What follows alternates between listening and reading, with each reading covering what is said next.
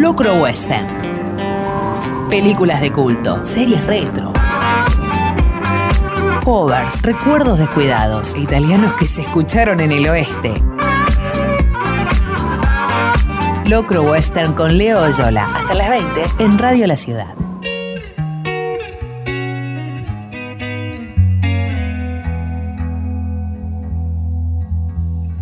Se cumplieron por estos días un año desde que el maldito COVID-19 se instalara en nuestro país. También se acaban de cumplir el 8 de marzo y el 9 de marzo, el lunes y el martes pasado. En lo personal, un año desde la última vez que vi de forma presencial a mi mamá, mi papá, a mi tía. Y ese día después, ese 9 de marzo, la última vez que vi también de forma presencial a mi nene, que vive lejos, pero sabíamos compartir bastante, este, más desde que cumplió una edad en la que se animaba a viajar solo. Y es mucho, la verdad, es mucho tiempo el que ha pasado y lo que uno extraña y lo que uno no deja de pensar si yo hubiera, ¿no? Porque serio es mucho y uno dice, ¿qué es lo mejor? Por ahora lo mejor lo estamos logrando. El asunto de que ninguno nos hayamos contagiado de esto.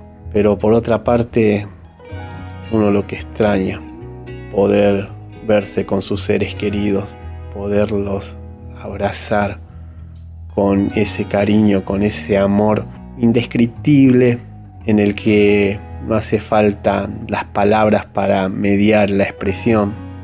Esas cosas que uno dice, yo siento el abrazo de mi mamá, yo siento el abrazo de mi viejo y nada, ahí está. Ni hablar cuando nos abrazamos con mi hijo. Eh, pero bueno, es lo que decidimos y por ahora nos ha venido funcionando y toco madera, espero que así sea, más ahora que estamos a 5 minutos de la vacuna y también depositando todas las esperanzas en las vacunas.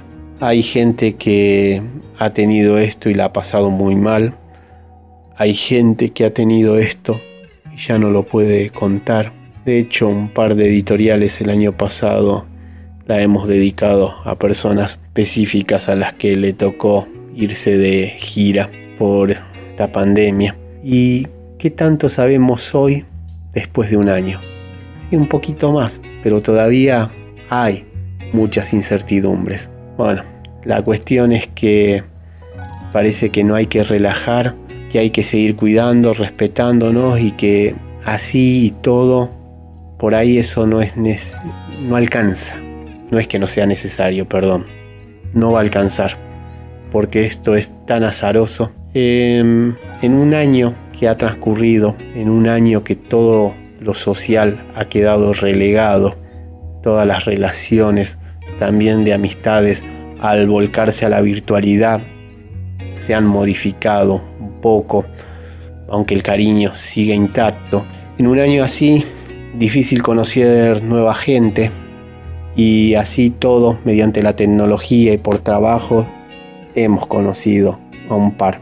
Entre ellas a nuestra nueva productora general, señorita Melina Alderete, nuestra marciana que escribe crónicas, que si bien nos hemos cruzado poco, ella en verdad ya a uno le ha dado mucho, un montón con su laburo, con su compromiso, con su ser profesional en esto de hacer radio. Se le nota que ama hacer radio. Ella y su familia mm, les ha tocado el COVID recientemente y bueno, estamos rezando, estamos tirándole la mejor para que puedan salir adelante lo más pronto posible. Eso no podíamos dejar de, desearle eso, no podíamos dejar de mencionarlo porque uno cree que mientras más personas anhelan lo mejor para alguien, eso se va a concretar y eso es lo que queremos para Meli Alderete y familia. Esto es Locro Western, este es el programa número 72, Gato Negro. Meli querida, ¿viste Marte Ataca de Tim Burton? Uno aprende a pelear en la vida, uno que tiene un poco más de edad, unas décadas más que vos, eh, como Tom Jones, ahí en Marte Ataca. Cuando se puede, se para de mano, cuando no, se corre. Lo importante es llegar al final, acariciar el ciervo, extender el brazo, que venga un águila y se pose en él, que los pájaros se empiezan a mover al ritmo de tu canción y que vos te pongas a cantar. It's not unusual.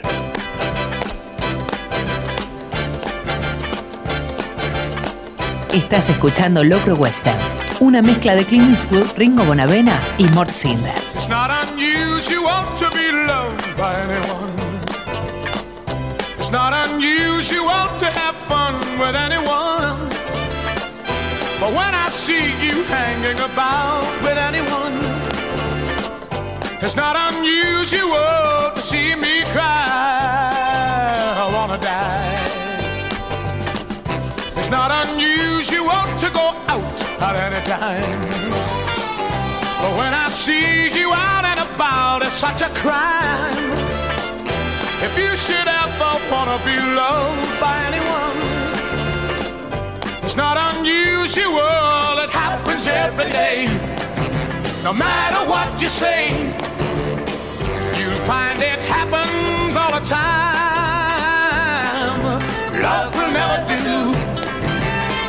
You wanna do.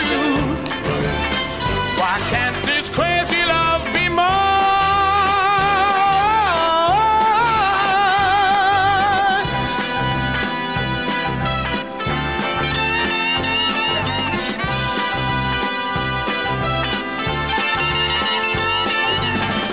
It's not unusual to be mad. It's not unusual to be sad with anyone. But if I ever find that you've changed at any time, it's not unusual to find that I'm in love with you. Oh, oh, oh,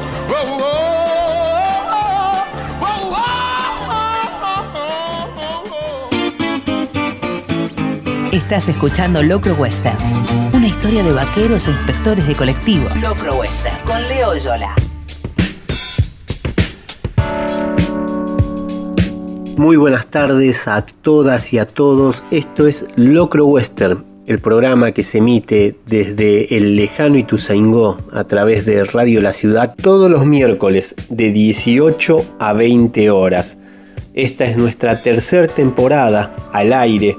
Estamos en el programa número 72 al que intitulamos Gato Negro porque en esta tercera temporada a cada programa, a cada emisión le ponemos el título de un disco que nos gusta y en este caso este Gato Negro pertenece al vinilo de Gualicho Turbio, banda comandada por un crédito matancero como el señor Selmar Garín. Mi nombre es Leonardo Yola, su amigo el Tigre Harapiento, mandando estos audios desde casa hasta que podamos llegar a esa famosa inmunidad de rebaño, hasta que podamos volver a transitar tranquilos en los transportes públicos y volver a nuestra querida Ituzaingó.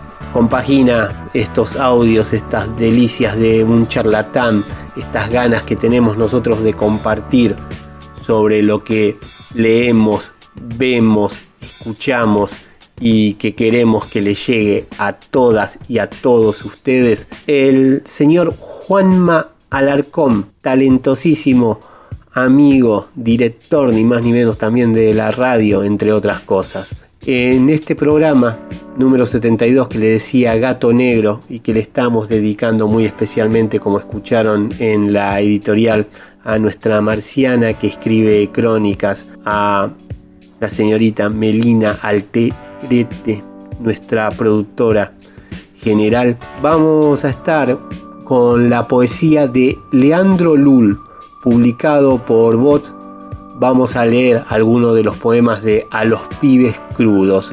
La serie de la semana va a ser una de culto, una que no le funcionó muy bien a esa fábrica de hits que era el señor Stephen J. Cannell.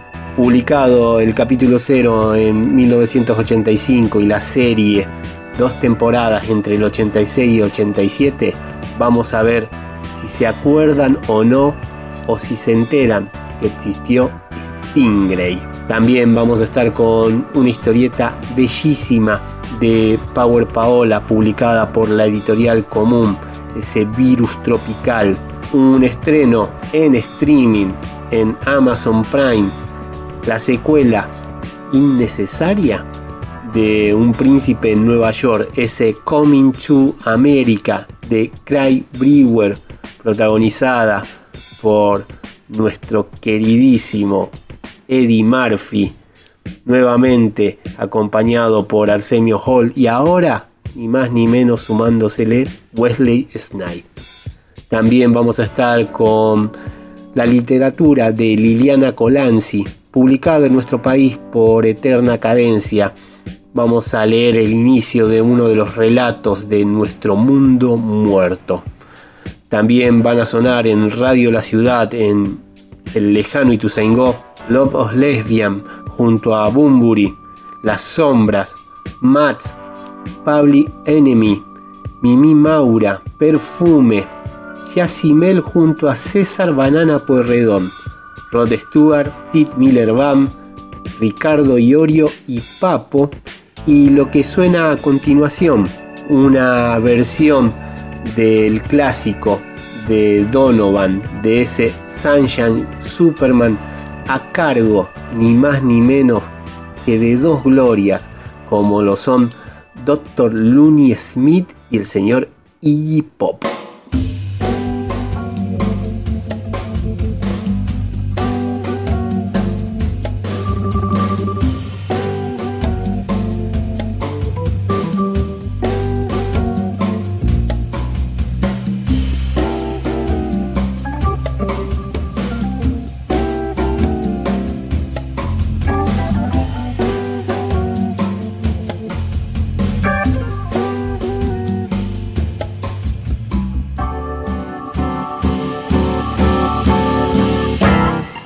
Locro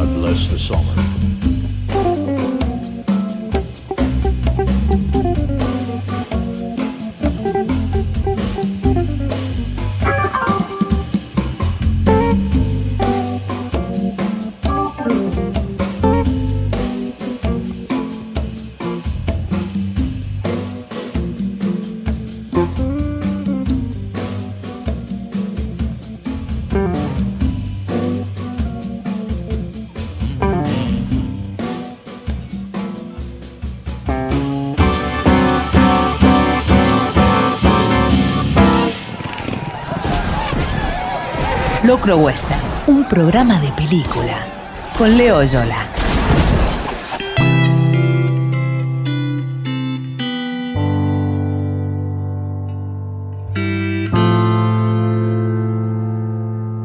Este enjambre de tendones, carne, nervios, piel y otros humores que bulle incesantemente va de la casa al trabajo, del trabajo a la casa, para insomne y ciego permitir que el mundo le entre, pase como una flecha que atraviesa y solo su dolor deja. Este impulso, esta sordera de voces que hablan desde el interior y de más allá y más acá no se decide, no degusta, no recibe nada como parecería deber, divorciado, partido, enemistado, consigo y con lo que le llega, obedece, se retuerce, retrocede al rincón más oscuro de la vida, perdido en telarañas, en la gran trampa que le han tendido a todo aquel que nace, vive, muere, sin que nunca su verdadero precio sea pagado, sin que nunca su verdadero precio, uno de los poemas que componen a los pibes crudos de Leandro Liul. Leandro nació en Rosario el 7 de junio de 1983. Publicó los libros Disonancia del Jardín de la Editorial Municipal de Rosario en el 2009 y Horas Menores, Huesos de Jibia en el 2013. También el trabajo La lengua en soledad dentro de la obra colectiva Prueba de soledad en el paisaje, Mansalva 2011. Formó parte de una antología en Ibut, Código Urbano.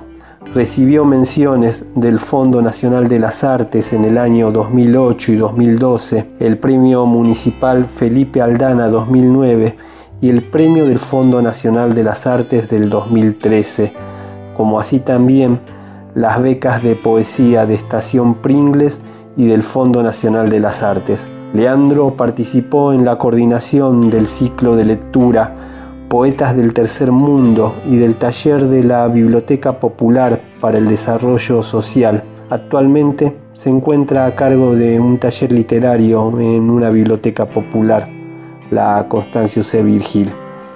Y en Locro Western estamos leyendo sus a Los Pibes Crudos, publicada por la prestigiosa editorial Bots de Bahía Blanca, gracias a ese enorme amigo, enorme colega que es Ignacio Benítez y que nos lo hizo conocer. Vamos a escuchar otra de sus poesías. Esta se llama Los pibes preparan un asado en la esquina y dice así. Hacen la ronda para mirar como si existiera desde siempre eso retorciéndose en la chapa junto al cordón de la vereda. De pronto uno toma un palo, remueve las brasas y en la punta se prende el fuego.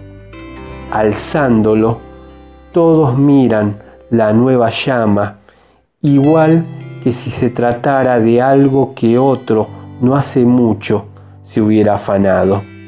Seguimos con otro de los poemas de Leandro Liul, en este caso el que le da título al libro, a los pibes crudos. Compañeros, tenemos un problema. Somos chorizos crudos que en la parrilla acaban de tirar. Nos bulle el jugo por dentro. Estamos justos, llenos de color. De las tiras exhibidas nos eligen y a las varas vamos a parar. Limpiarán nuestro lecho con un diario, repartirán las brasas para que lento el calor apacigüe, apague el color rojo hacia un gris claro, dorado, como marca de fundición. Van a pincharnos con fuerza, compañeros, y en la bandeja antes que a la carne, entre las demás achuras, nos servirán. Twitter arroba Radio La Ciudad, Instagram Radio La Ciudad, ok. Esas son nuestras vías de comunicación, esas son nuestras redes sociales en donde pueden comentar parte del contenido del programa de Locro Western, como así también el resto de la programación de la radio.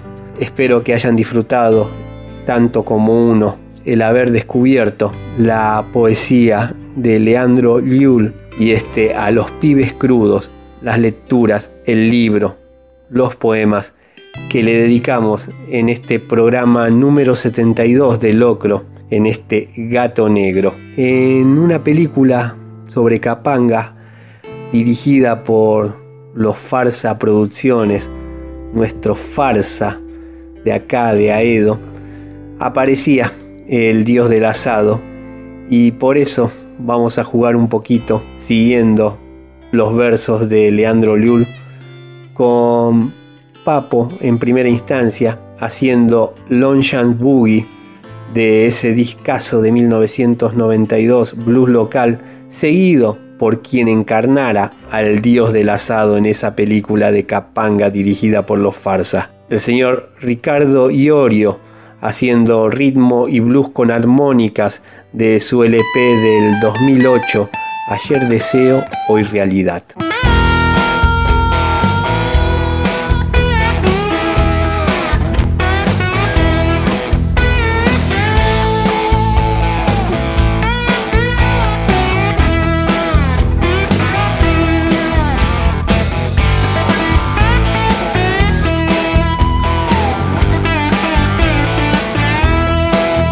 Escuchando Loco Western. Hoy empiezo a ver con más claridad a los que me rodean. Uh, veo quién es quién y en quién puedo creer. Oh, cuando parece que el mundo acabará y la tierra cede bajo mis pies. Y cuando ya nunca amanecerá, sale otra vez. Muy equivocado estuve ayer. Debo de decirte porque me engañé. Al suponer que eran muchos los amigos en que yo podía creer. Eran solamente siluetas sin creencias ni fe. Eran solamente voces que aparentaban saber. Hoy por la mañana sentí nuevamente esas locas ganas de quererme bien. Y sin proponérmelo me siento muy fuerte, solo por saber que amo a mi mujer. El Dios se me distrajo por un momento la buena suerte me abandonó. Y el maldito diablo sin perder tiempo en la sangre misma se me metió.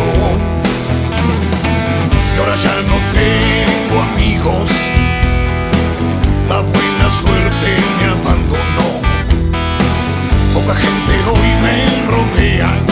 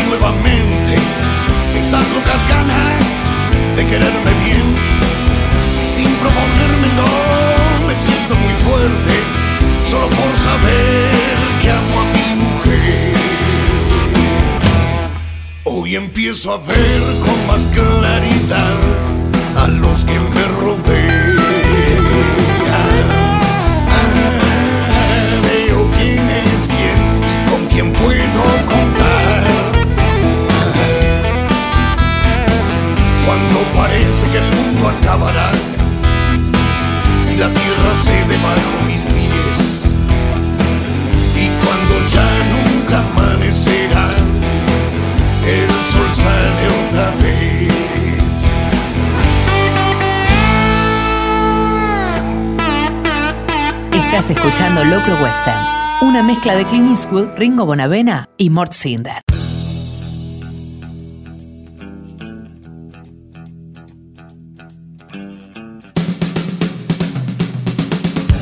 Los hombres crearon dioses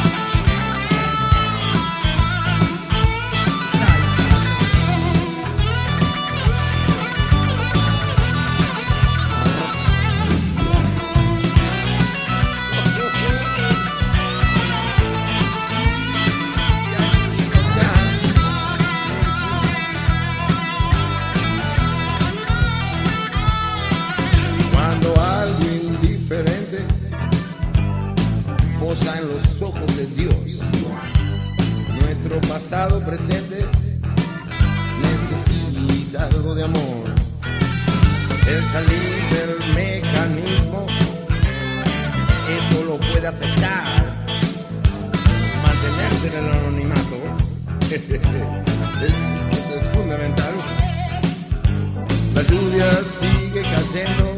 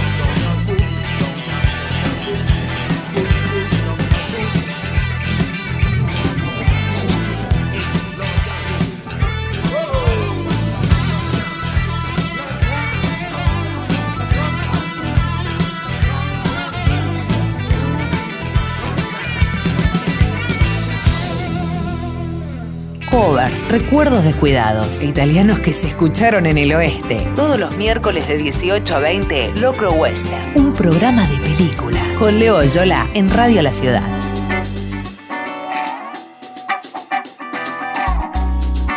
Durante estas tres temporadas de Locro Western, un nombre que se ha repetido y mucho cuando hablamos de series, cuando le dedicamos el bloque sobre todo a los programas televisivos de culto, los que hoy se dicen retro, clásicos o hasta vintage. Les decía que un nombre que se supo repetir en estos tres años es el de el guionista y escritor Stephen J. Cannell, el creador de series que hemos reseñado aquí como Hunter el Cazador, Hardcastle y McCormick, conocida por estos pagos como El Auto Rojo, El último gran héroe con William Catt y Robert Culp, nuestra favorita de todos los tiempos, Brigada A, y también unas series que si bien no funcionaron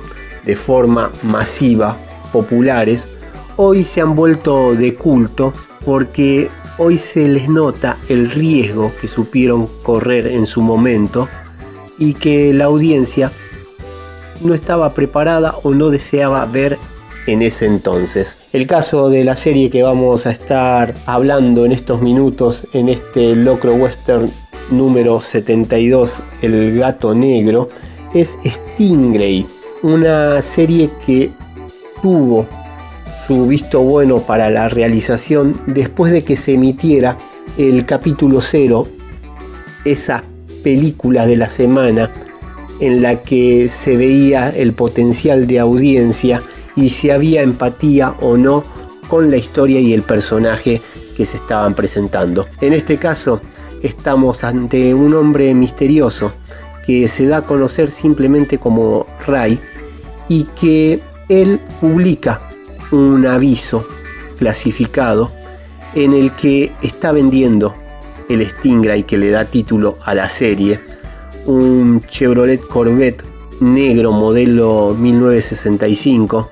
Tenemos que recordar que también el tema de los vehículos en las series era algo que identificaba la década del 80.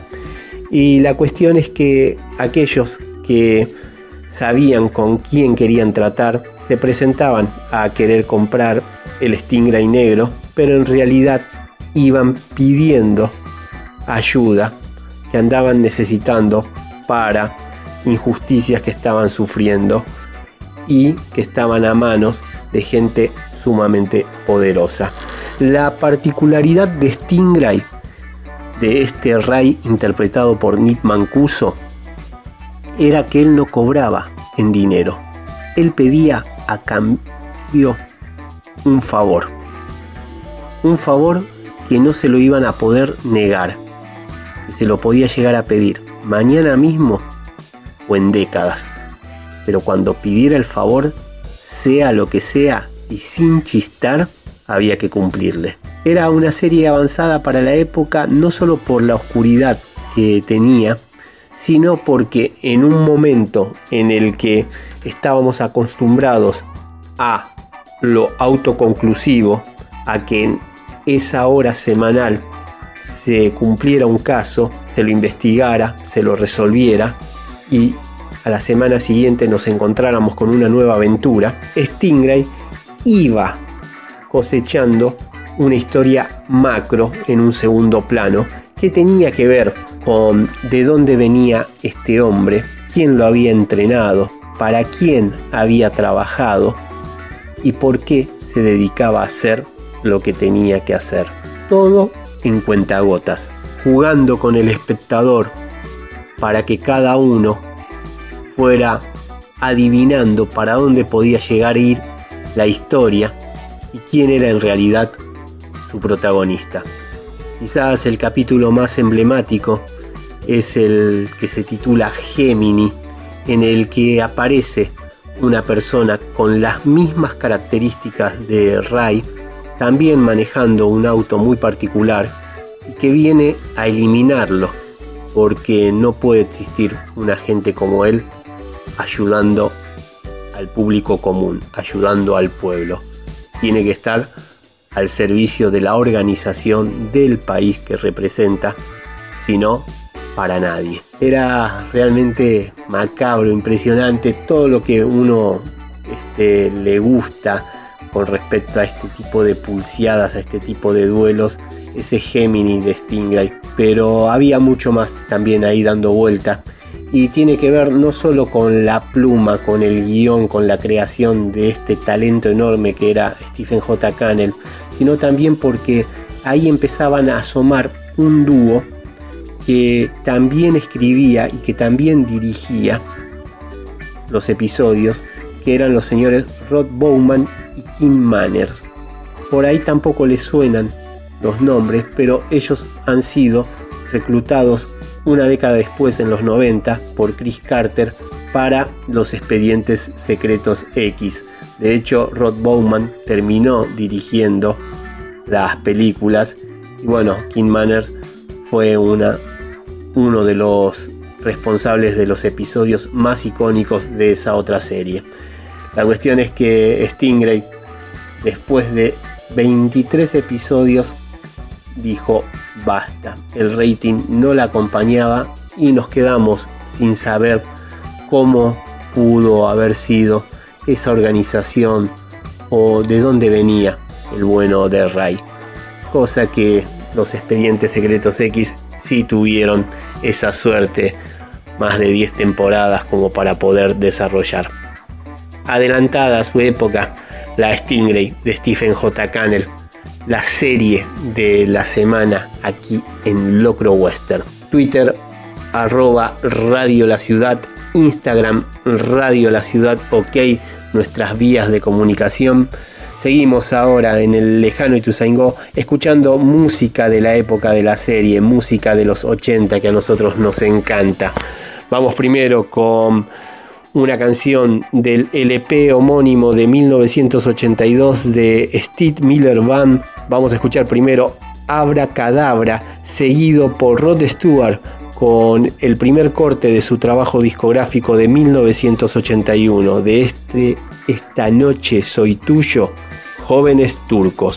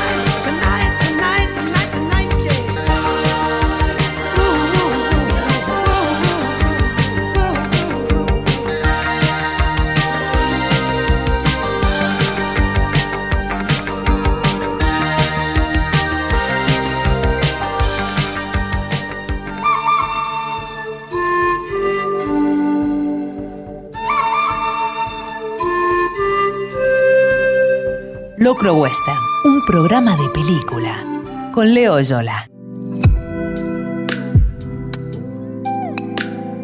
arroba Radio La Ciudad en Twitter y Radio La Ciudad OK en Instagram.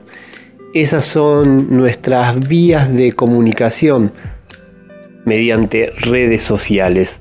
Quienes saben escuchar habitualmente Locro Western saben de la debilidad que tenemos por los libros que se dedican al arte de Santa Cecilia, los libros que focalizan en la música, ya sea en sus intérpretes, biografías, procesos creativos, discos determinados, como así también los movimientos musicales de diferentes ritmos.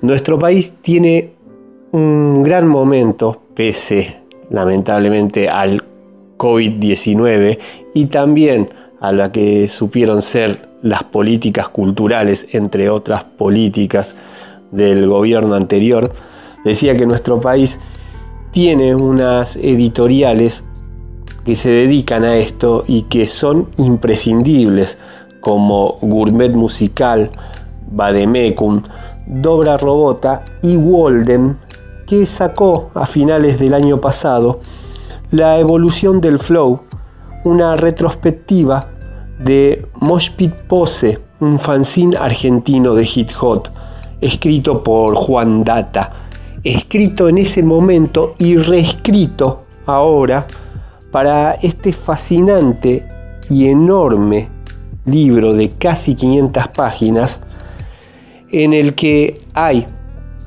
una documentación y una experiencia de vida sobre lo que fue la llegada de un movimiento musical y cómo nuestro país lo recibió y se fue adaptando hasta ser lo más popular hoy en día, hasta ser lo que retrata a nuestra sociedad y a nuestra realidad, a estos días de por medio. Dice la contratapa de la evolución del flow. Antes del trap y el reggaetón antes de las batallas de freestyle en plazas y estadios, antes del twerk y las caras tatuadas, antes de que el graffiti se llamase arte urbano, el hip hop ya existía en la Argentina, germinando lentamente a contramano de la cultura popular nacional, eternamente incomprendido y ridiculizado, oculto en recónditos rincones del underground o aún más abajo.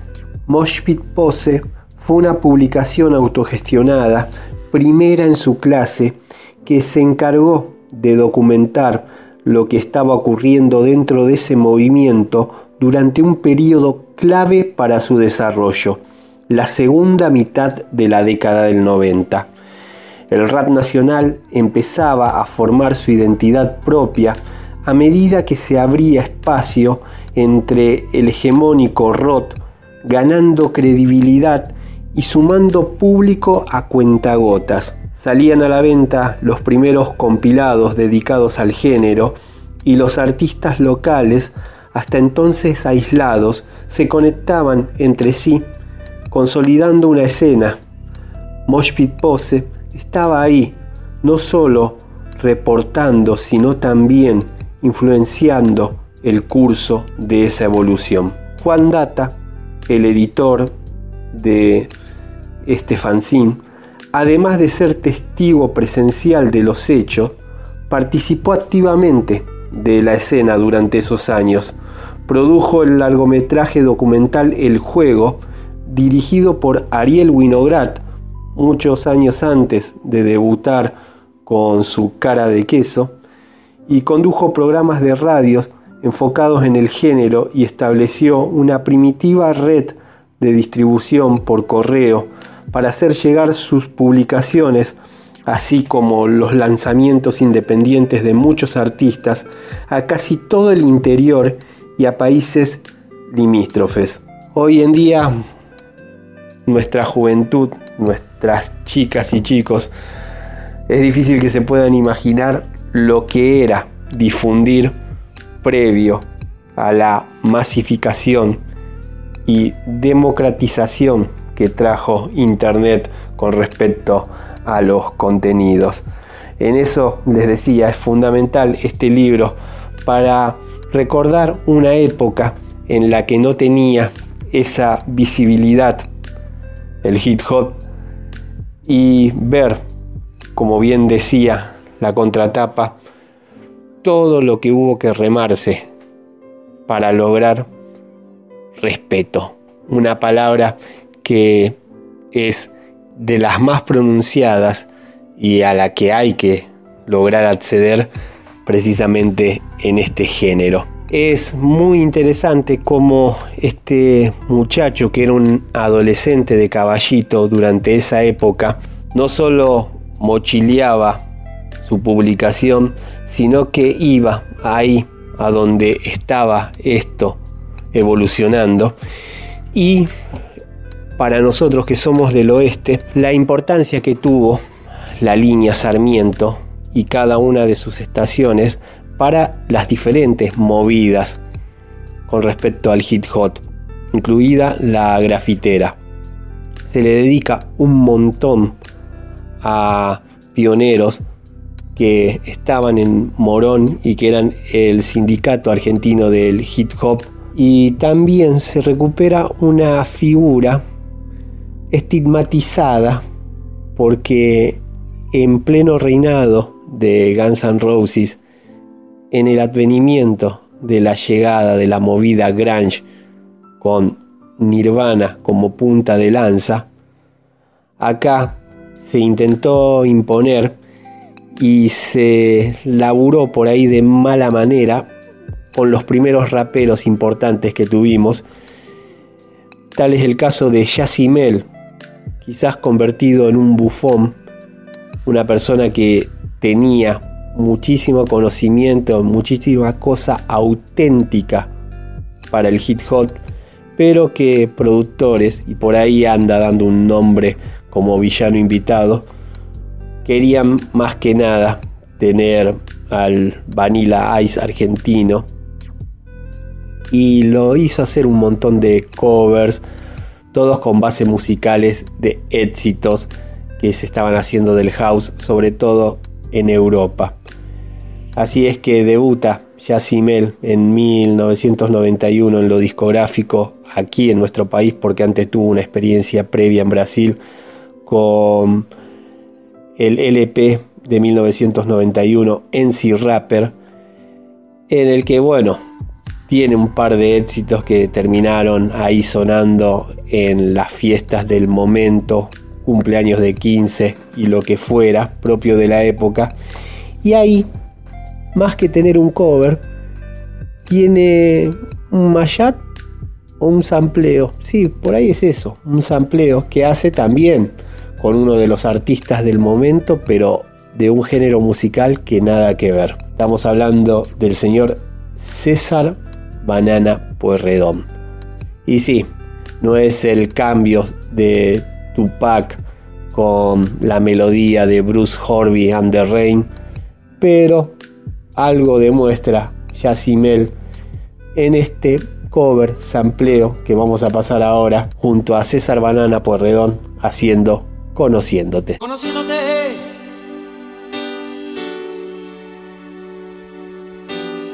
Mi vida yo una razón yo aprendí a ver el sol que nació cuando te vi.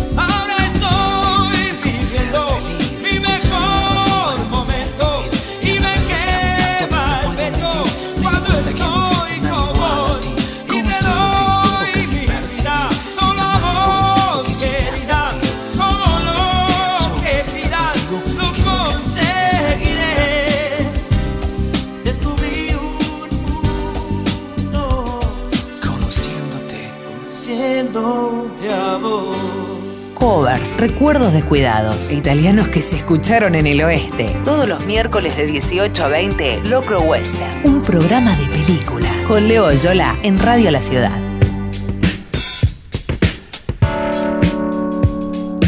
Llegamos a la segunda y última hora de este Locro Western número 72, programa el que intitulamos Gato Negro por ese discazo de la banda de Selmar Garín, Gualicho Turbio. Mi nombre es Leonardo Yola, su amigo el Tigre Harapiento, en la conducción de este programa que se emite todos los miércoles de 18 a 20 horas a través de Radio La Ciudad y desde el lejano Ituzaingó. Estamos mandando estos audios desde casa, cuidándonos, cuidándome hasta que se forme un poquito esto, estos términos ¿no? que uno va adquiriendo ya durante un año. Ha pasado un año desde que llegó el COVID a nuestras vidas, desde que llegó el COVID-19 a nuestro país. Esperando, les decía, la inmunidad de rebaño para volver a esos estudios tan queridos de Radio La Ciudad.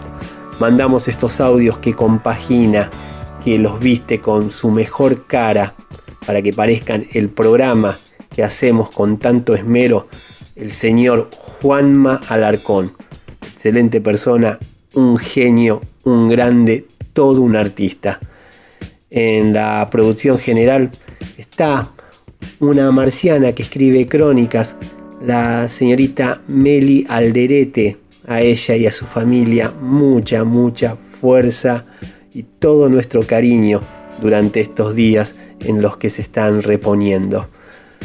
Nos quedan aún en estos 60 minutos, estos últimos 60 minutos de Locro Western, hablar de la historieta autobiográfica publicada por Editorial Común de Power Paola, de su consagratorio Virus Tropical.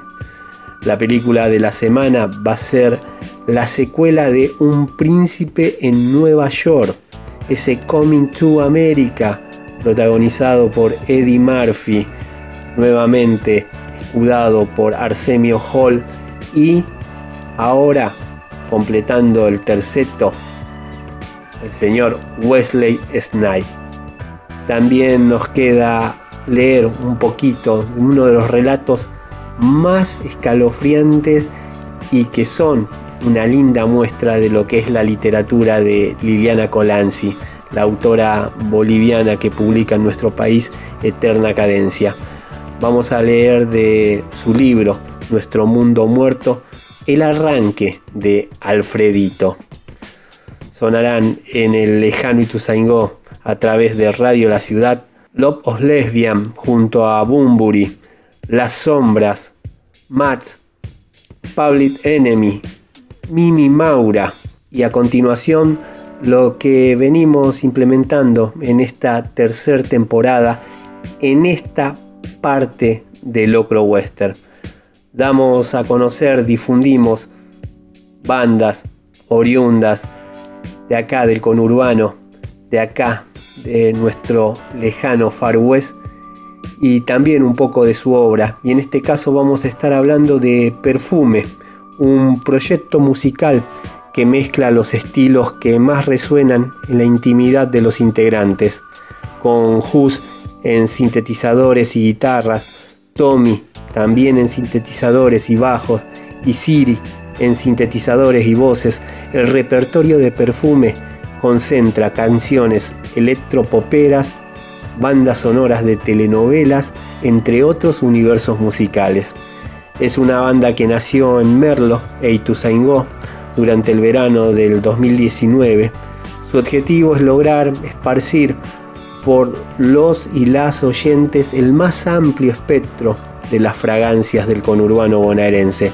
Su primer lanzamiento, Burbujas en el aire, evoca un recuerdo de playa y atardecer en el río, de sol poniéndose mientras los pies son testigos de la danza entre el agua cálida y la arena.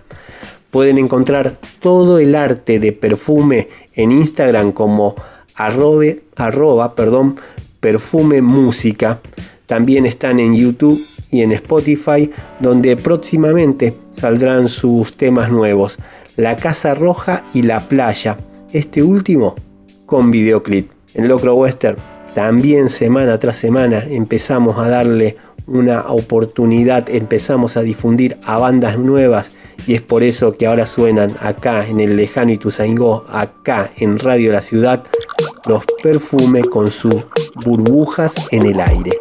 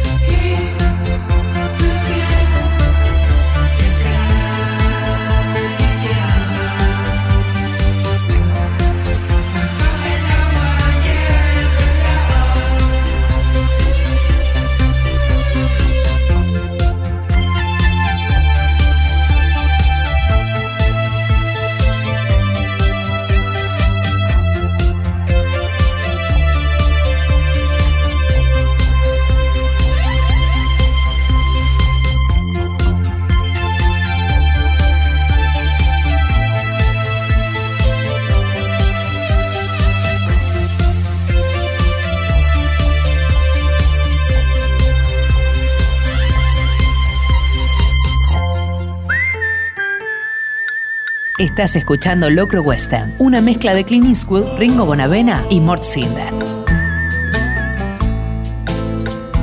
Locro Western, con Leo Yola. En Twitter nos encuentran como arroba Radio La Ciudad y en Instagram como Radio La Ciudad OK.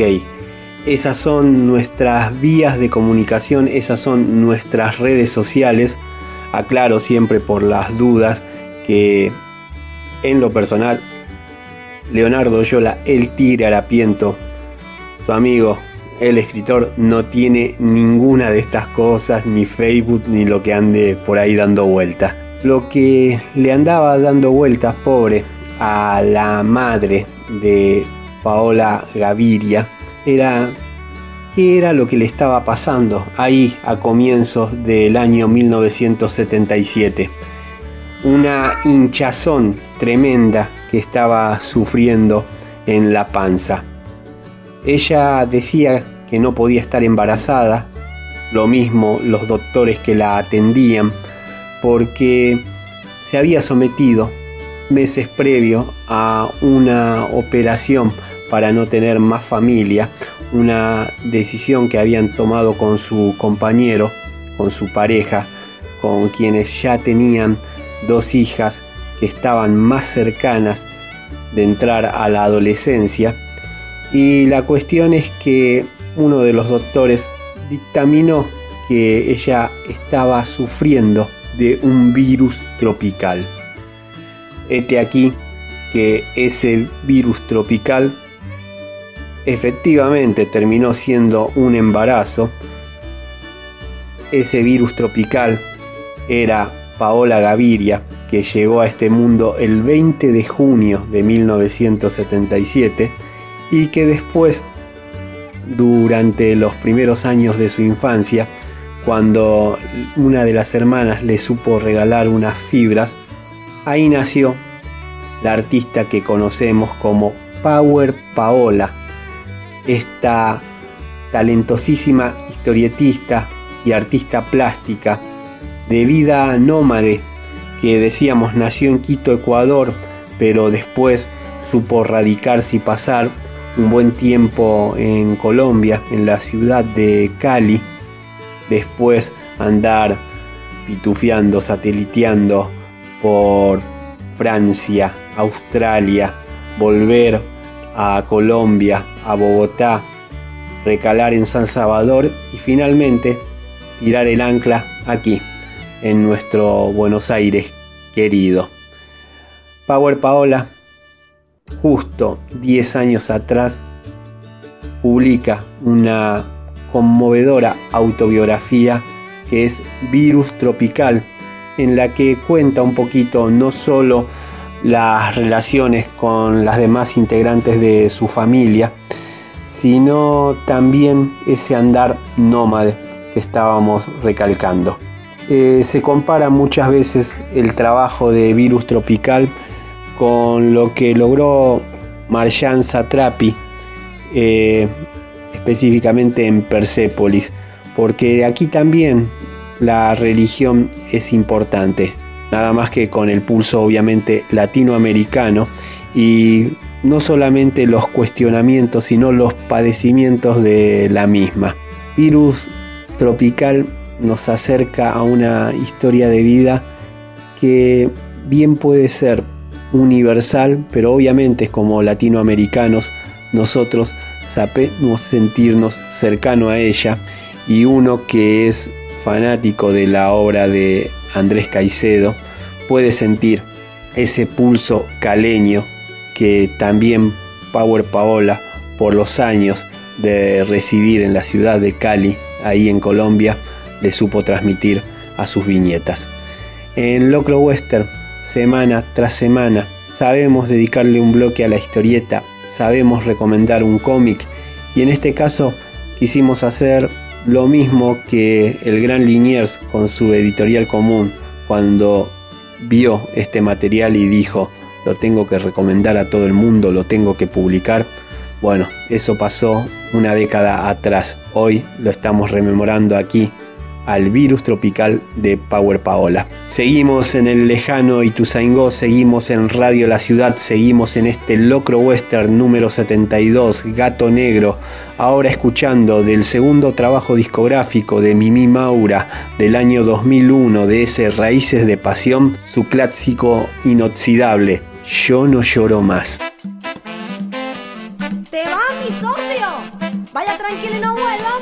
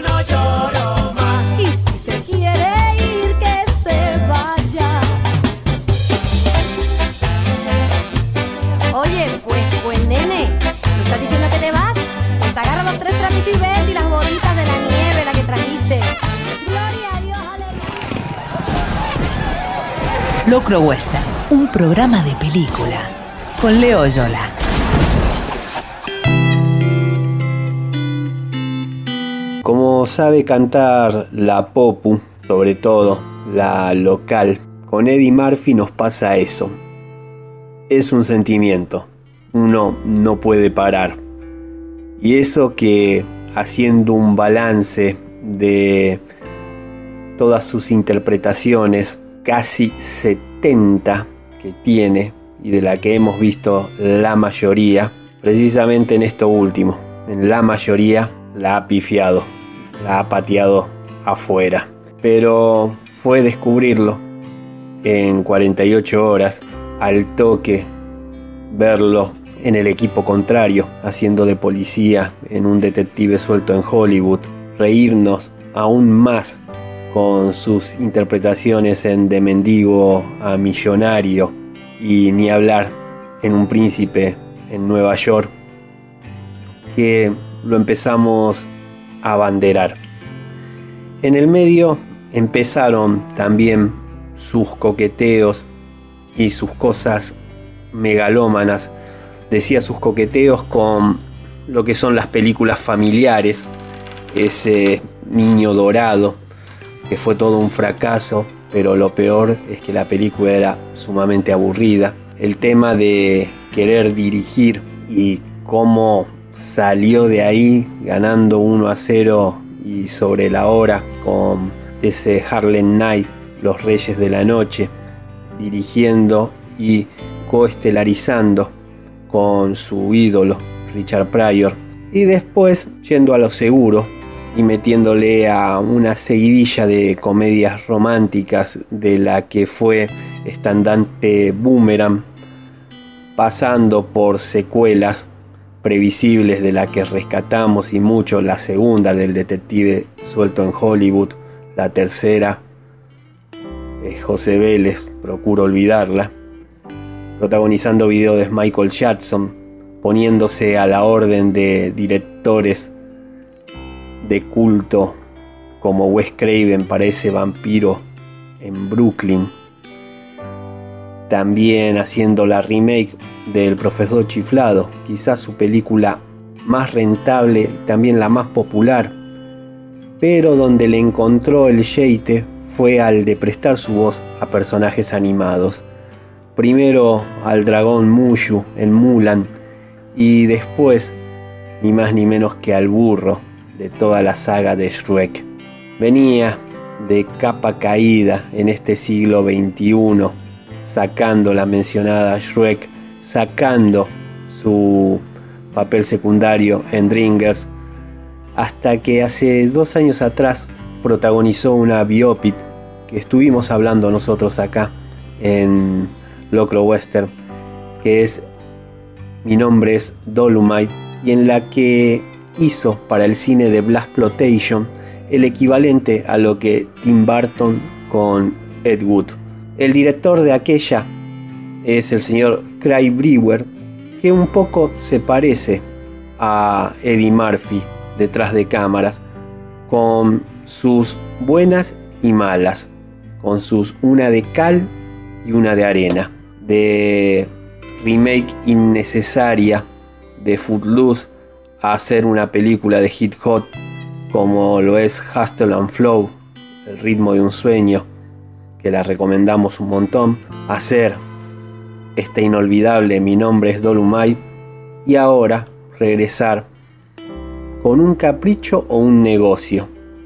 33 años después, Coming to America, Un príncipe en Nueva York 2. Siempre habían declarado Eddie Murphy y Arsenio Hall en inolvidable dúo, ese príncipe Akin y Semi, que no estaban dispuestos a hacer una secuela por todo lo que había representado en su momento la película. ¿Por qué se dieron? Uno puede decir, debe ser en serio el billete. Por otra parte, después de ese renacimiento que habían experimentado dos años atrás con mi nombre es Dolomite, podían seguir buscando otra cosa. La cuestión es que esto es algo que uno nunca sabrá y lo que queda es la película. Y la película no llega a ser lo que sabe hacer Stallone con la saga de los indestructibles, pero tiene algo de reunir viejas glorias en este presente para que la tribuna salude ¿Un partido homenaje anticipado para Eddie? No, si todavía puede dar más. Pero la cuestión es que uno ve Coming to America, Un Príncipe en Nueva York 2 y queda la sensación de sabor a poco, más allá de momentos bien tribuneros, reflexiones, pedidos de disculpas por lo que era el humor de otra época y un Wesley Snipe que también, después de haberle tocado roja directa, de haberla pasado mal, está de vuelta y sabe aprovechar cada una de sus interpretaciones nuevamente en la pantalla grande. No es casual que también haya formado parte de ese peliculón, vuelvo a insistir que es Mi nombre es Dolomite, y que lo trajeran acá y que su general Easy sea el que termine robando este film en el que el príncipe Akin de Eddie Murphy, el semi de Arsenio Hall, están prácticamente de invitados, ni hablar el resto del elenco secundario de la película original. Fíjense cómo son las cosas. que terminamos más mencionando una película que ya reseñamos y no esta, que bueno, nos da un poco de tristeza porque quisiéramos lo mejor para Eddie, porque en su momento él nos supo dar lo mejor. En Locro Western, semana tras semana, hablamos de alguna película y en este caso estuvimos con esta realización de este 2021 de Cry Weaver protagonizada por Eddie Murphy, la secuela innecesaria de Un Príncipe en Nueva York 2. Twitter arroba Radio La Ciudad, Instagram Radio La Ciudad OK, esas son nuestras vías de comunicación, esas son nuestras redes sociales. Seguimos ahora con un tema que suena en esta película de Public Enemy junto a Ice-T y PMD, Smash the Crowd.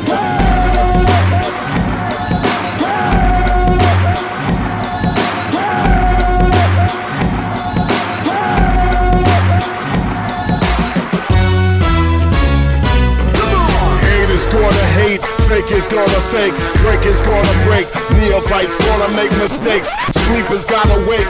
I'ma say it again, I'ma say it loud. Give me a group, not one man, to smash the crowd. We get panoramic across the stage like a whole planet. Damn it, one man or one woman can't understand the group plan. Making up the band, give me some basic guitar and some drums. God, God! I get bored from R&B keyboards unless they cut like a sword. I bet on DJ Lord on two turntables. Do I say willing and able? A lot of Serato revolvers on record labels. Party's over. Oops, out of time. Smashing this crowd with design. Better now.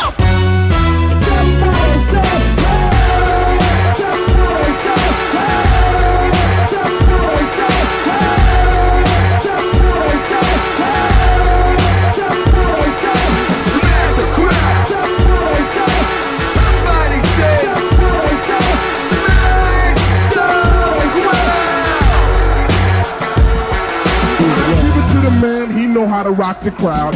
Ice with the enemy, icebergs the enemy. Masters of this marsh pit, hardcore rap shit, black mass shit. Pop off, get your ass kicked, or worse, a casket. S1s who blast it. I'm not happy with this soft hippie cotton candy. Bang the crowd hard and get the fuck out my yard. I crash crowds from all angles. Destroy bars like Hell's Angels. Bleed the needle from the left, bleed it to the right. These vocals gone electric. Loudness for these masses, keep the catalog from falling apart. Reach teaching new tunes from them old masters. Excuse me? Greatest players playing, greatest band in the world. Greatest rhymers be saying, greatest band in the world. But what the fuck is the problem that this world ain't solving? It's the get rich scheme and chasing the fake dream. I spit like a black tech nine with infrared beam. Been feeding hip hop fiends since a teen. My mic still blow steam. I'm a mix between Doc Strange and David Blaine. Spitting blue flames, slow flow, smashing the crowd like a smash chain. Fear for Black Planet, time to pop the chain. Cause hip hop got them going insane.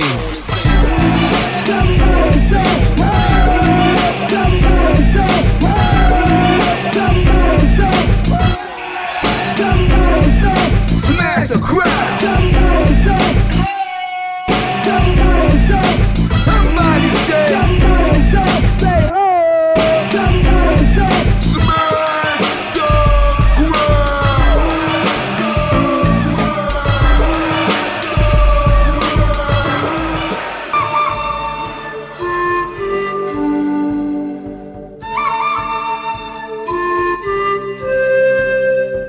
Locro Western, un programa de película con Leo Yola.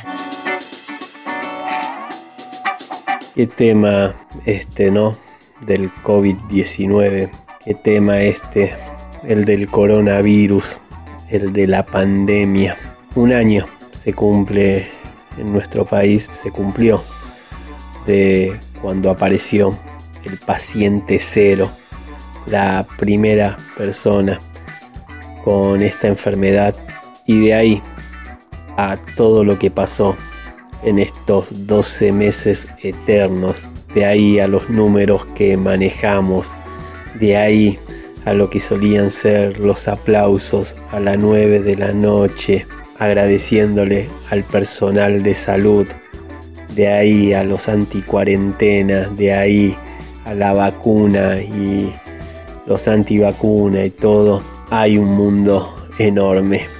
Y en el medio, historias personales. Y en el medio cómo cada uno la fue robando, cómo cada uno pudo distraerse un poco de lo que estaba y de lo que estaba ocurriendo para no entristecernos, para no deprimirnos, siempre esperanzados en el momento en el que podamos volver a hacer lo que estábamos acostumbrados, seguramente teniendo todas las precauciones de las que de ahora en más deberemos de llevar a cabo, pero esperando ese momento en el que no representemos un peligro para los demás ni que los demás representen un peligro para uno.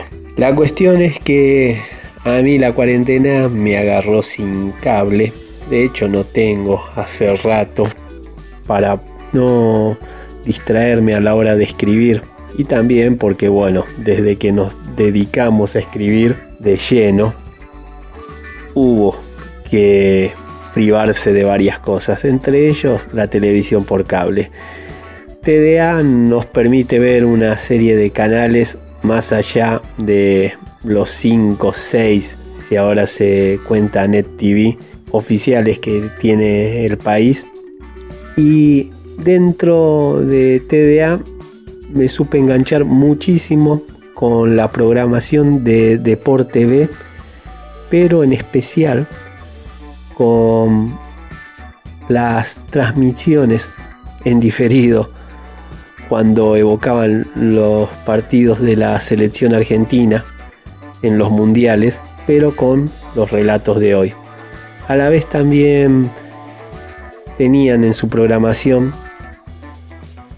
una media hora dedicada a dibujos animados, generalmente animes, volcados hacia el deporte.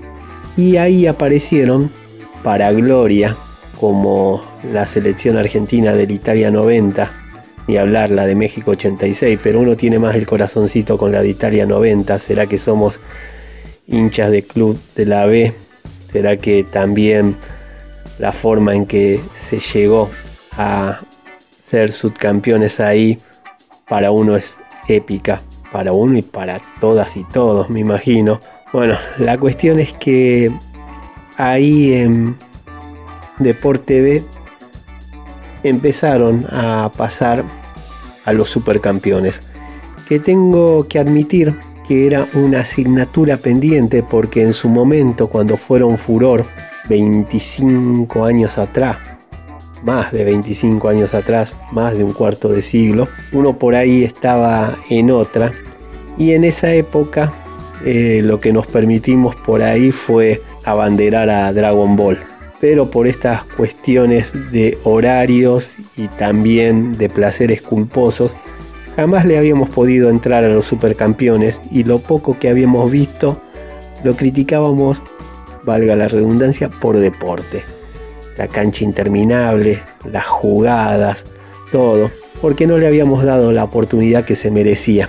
Generacionalmente en el ADN uno tiene recuerdos de Meteoro, hasta por ahí nomás Astro Boy, sí, bastante de Heidi, pero ni hablar lo que fueron los Mecha, lo que fueron los robots, empezando por Massinger Z y terminando en esa gloria que fue Robotech o Macros, Mospeada, como quieran llamarle los más puristas.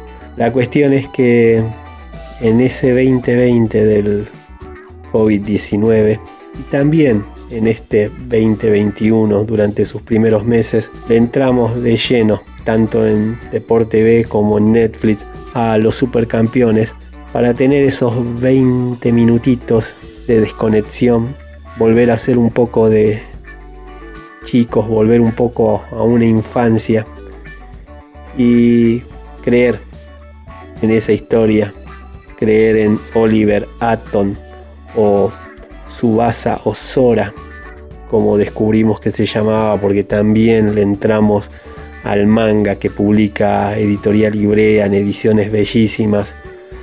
Le entramos al mundo que creó su autor, Yoichi Takahashi, y hasta de compras para los útiles escolares de mi hijo, ahí en un local que cruzamos y unas gorras hermosas de estos personajes. No pude con mi genio y la que acompaña ahora es una de Kojiro Yuga, Steve Yuga, adversario implacable de Oliver, querible como también odiado, el rival que saca lo mejor de Oliver Atom en esta disciplina deportiva qué sé yo, delirios varios hablando de anime, alegrías enormes que nos dan los supercampeones y la lectura de Kata Insubasa, tener una gorra nueva y esa canción con la que cierra cada episodio de los supercampeones. Esas cosas que se vuelven pegadizas, que uno este, las tararea con total impunidad bueno, precisamente la canción de la semana en este programa 72 de Locro, en este gato negro, es el ending de los supercampeones. Ese Feel So Right de un cuarteto japonés de mujeres de Max. Estás escuchando Locro Western, una mezcla de Clint Eastwood, Ringo Bonavena y Mort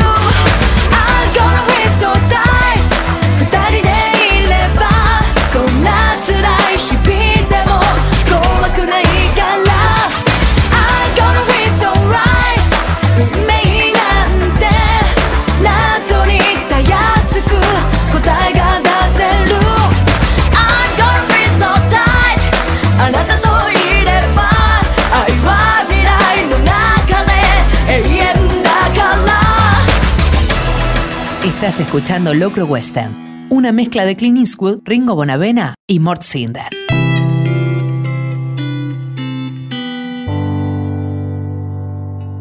Una vez, cuando era niña, vi matar a un chancho. Era verano, las moscas se lanzaban contra los cristales.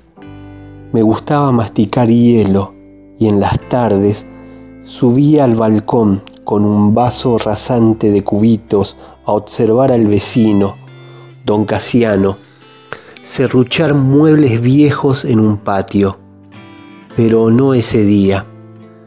Apenas me apoyé en la baranda, un chillido me golpeó de frente. Don Casiano machacaba al bicho a martillazos, el chancho aullaba, o gruñía, o bramaba, y corría por su vida. La mitad de la cara destrozada, pero estaba atado por el cuello al carambolo y la soga solo le permitía dar vueltas frenéticas y cada vez más cortas alrededor del árbol. Don Casiano se paraba de vez en cuando para limpiarse el sudor con la manga de la camisa y darle una nueva calada al pucho que le asomaba entre los labios. Solo tenía que esperar a que el chancho pasara corriendo a su lado para rematarlo con otro martillazo en el lomo o la cabeza. Y entonces el chancho tropezaba y caía sobre sus patas y volvía a levantarse gimiendo y arañando el suelo. Según mi nana, Elsa, que sabía de estas cosas, debía haber sido en ese momento cuando se me metió el susto, la ñaña la cosa mala, porque desde entonces me convertí en una criatura nerviosa, llorona, impresionable.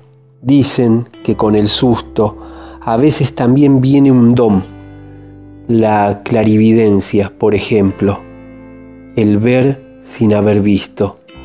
Pero todo eso estaba ahí desde antes. Lo que es, vuelve, solía decir mi nana. Yo creo más bien que todo comenzó con la muerte de Alfredito. Mi nana Elsa era la nieta de una india ayorea. Mi abuela se había encargado de sacar a Elsa del monte cuando era jovencita, pero años de vida en la ciudad no habían podido sacar al monte de adentro de mi nana. Una de las costumbres que había heredado de sus antepasados nómadas era el gusto por masticar los piojos que extraía de mi cabeza cada vez que yo era víctima de una nueva epidemia en el colegio. ¡Qué torazo! gritaba, muerta de delicia, cada vez que encontraba un macho alfa en mis cabellos y sus dedos ágiles y fuertes apresaban al intruso para colocarlo entre sus dientes, donde lo reventaba de un golpe de mandíbula. Mi madre aborrecía estas prácticas. Precisamente el día en que me enteré de la muerte de Alfredito, mi nana Elsa me estaba limpiando la cabeza de piojos y yo me quejaba a los gritos. Mamá apareció en la puerta de la cocina precedida por el clic-clac de sus tacos. Elsa me está lastimando, chillé, deseando que mamá la retara, pero ella no hizo nada. Tenía la vista clavada en el piso, como si se avergonzara de algo. Alfredito se murió, dijo mamá, y solo entonces las manos gruesas de Elsa aflojaron los mechones de mi cabello. Me reí mareada porque era la primera vez que alguien me traía noticias de un muerto y porque el nombre no admitía equívocos. ¿Alfredito Parada Chávez? Pregunté, como si hubiera otro. Alfredito era el más chiquito de la clase. El profesor de música lo adoraba porque tocaba el piano de maravillas en todas las otras materias estaba a punto de aplazarse. La semana anterior, cuando la vaca, la profesora de lenguaje, pasó lista de asistencia con su voz rasposa, Parada Chávez Alfredo, Alfredito había contestado, presente y parada, profesora. Yo no entendí el chiste, pero a Alfredito lo mandaron una vez más a la oficina del director a hablar con el hermano Vicente. Alfredito debía conocer de memoria esa oficina. Le dio un ataque de asma anoche, dijo mamá.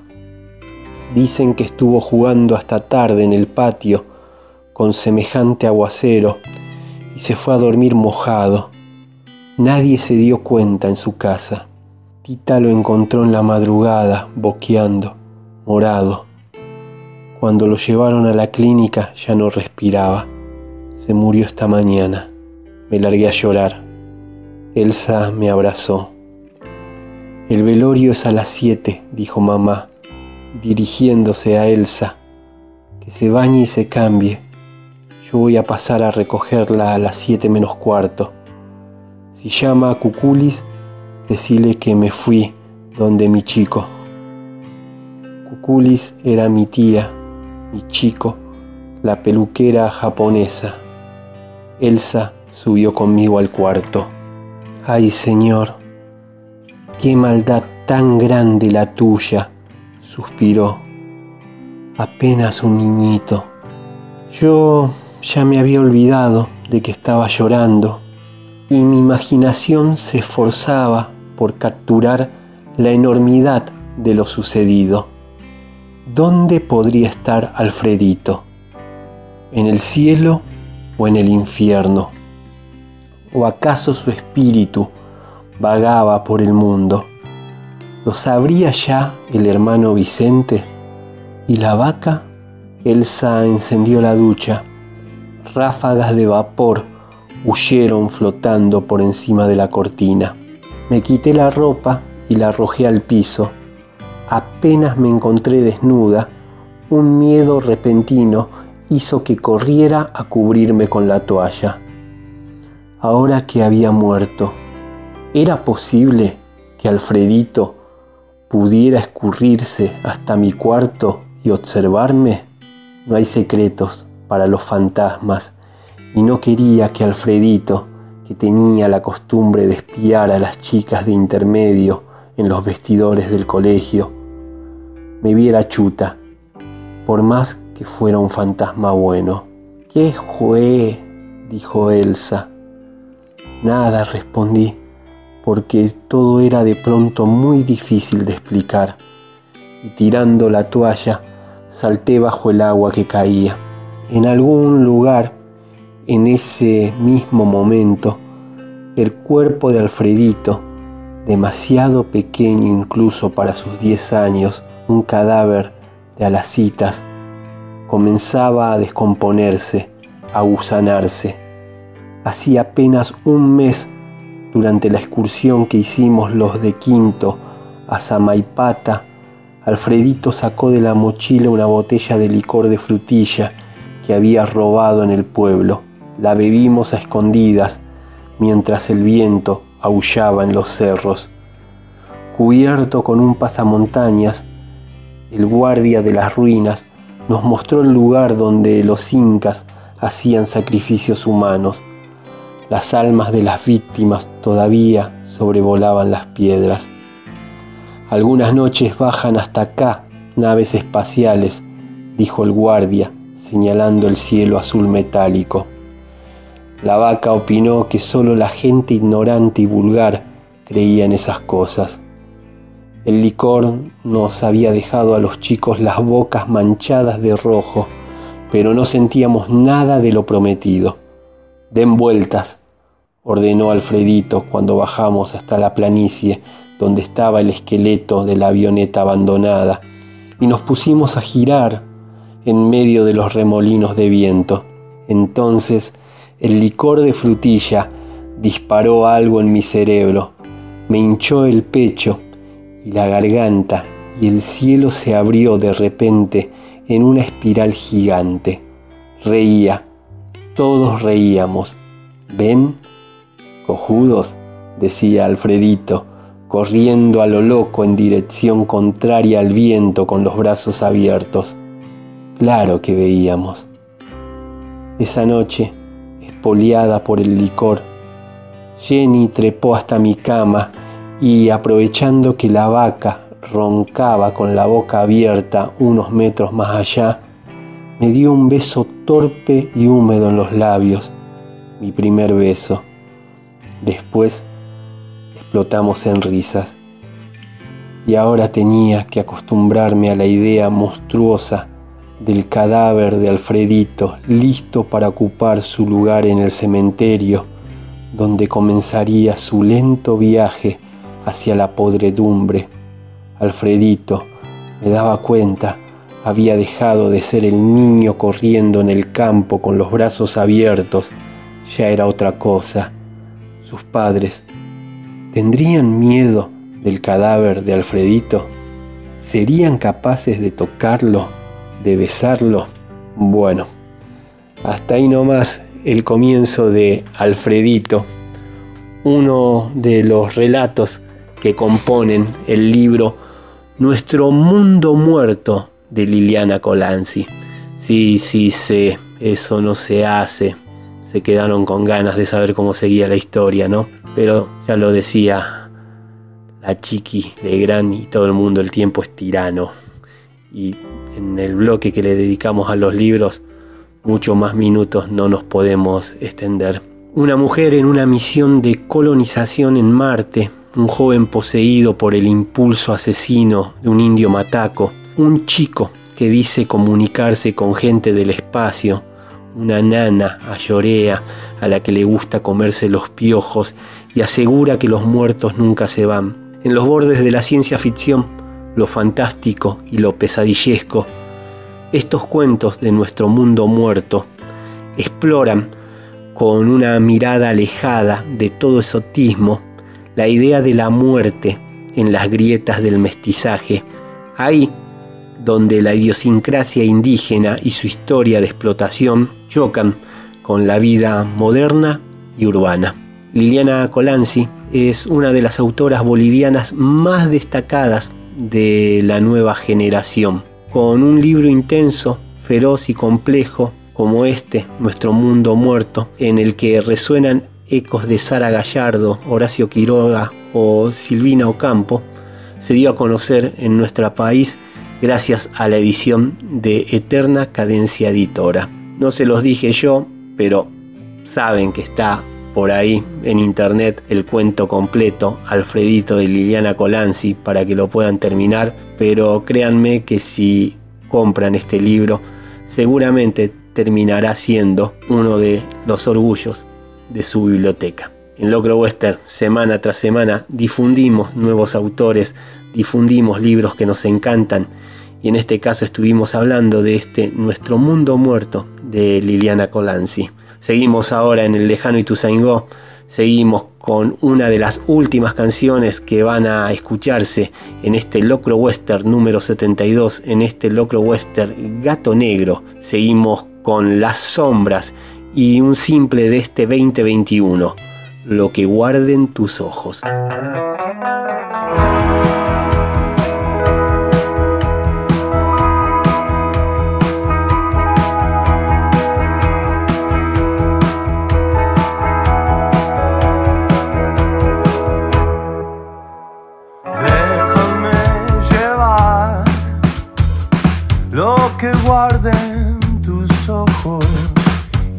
Jamás podrás saber dónde guardo el tesoro. Nunca tengas fe en los ojos de otros. Es la sola idea de tenerte entre sus fotos. No hace falta que me engañes, digas que todo fue una gran casualidad, de esas que ya no vuelven más y te dejan muerto.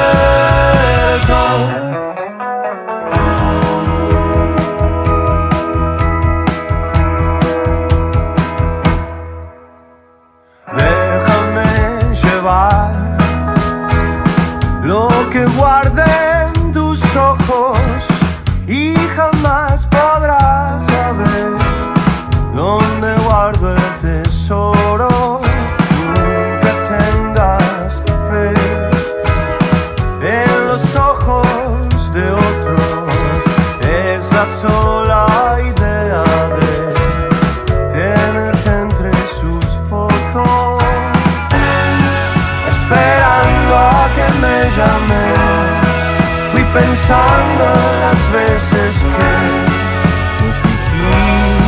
la verdad, intentando recuperar ese tiempo muerto.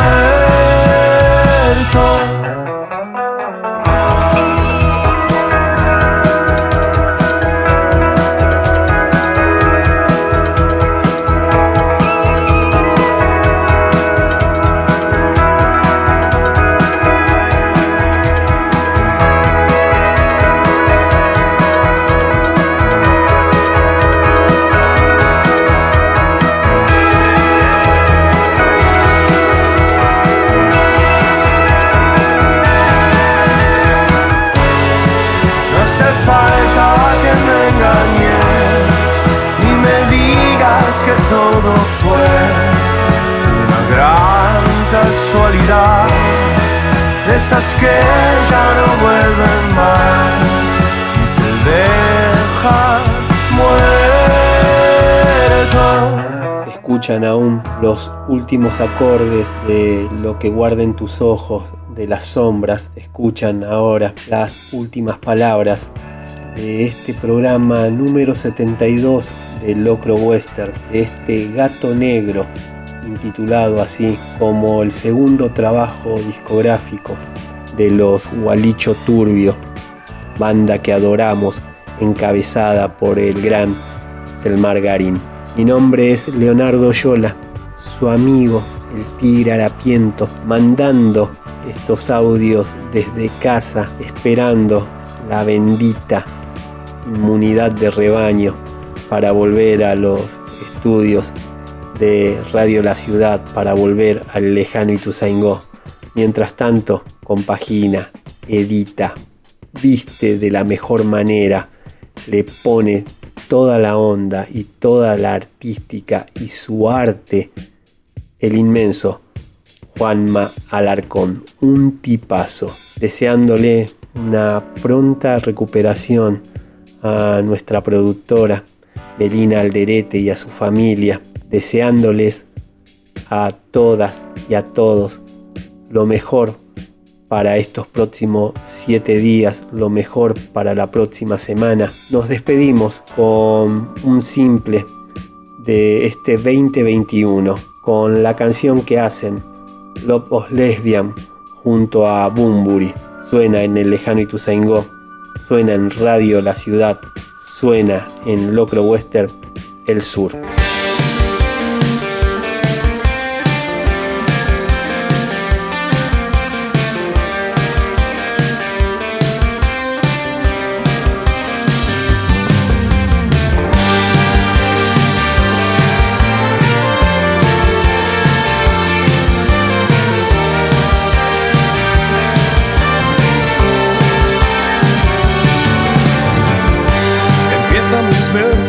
Frase maldita, tenemos que hablar.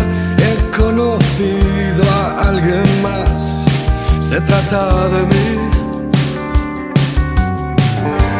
como medusas que van al calor. Me hiciste salir de mis mares corriendo, dejarte en la arena de un sueño y volver a los días que fui yo. Santa Cruz, acuda a ti otra vez.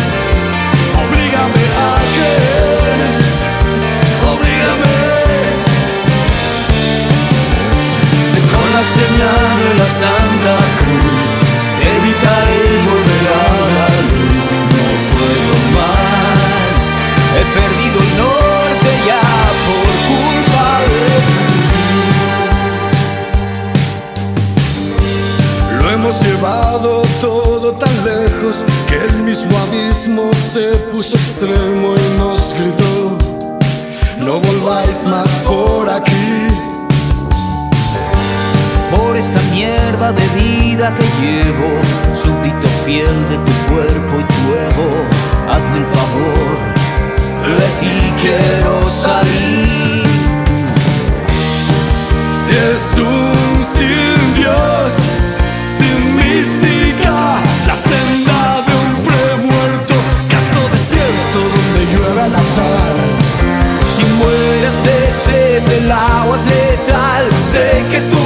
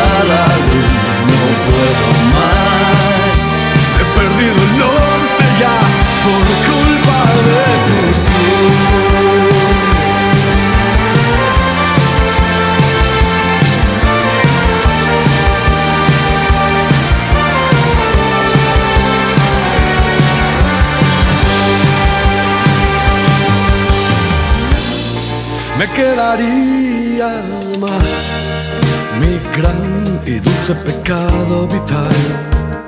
Usaría el presente más. Pero la pasión, no sé, burlada condicional. Haz el amor que no sea breve, sería abusar de mí, sería abusar de ti.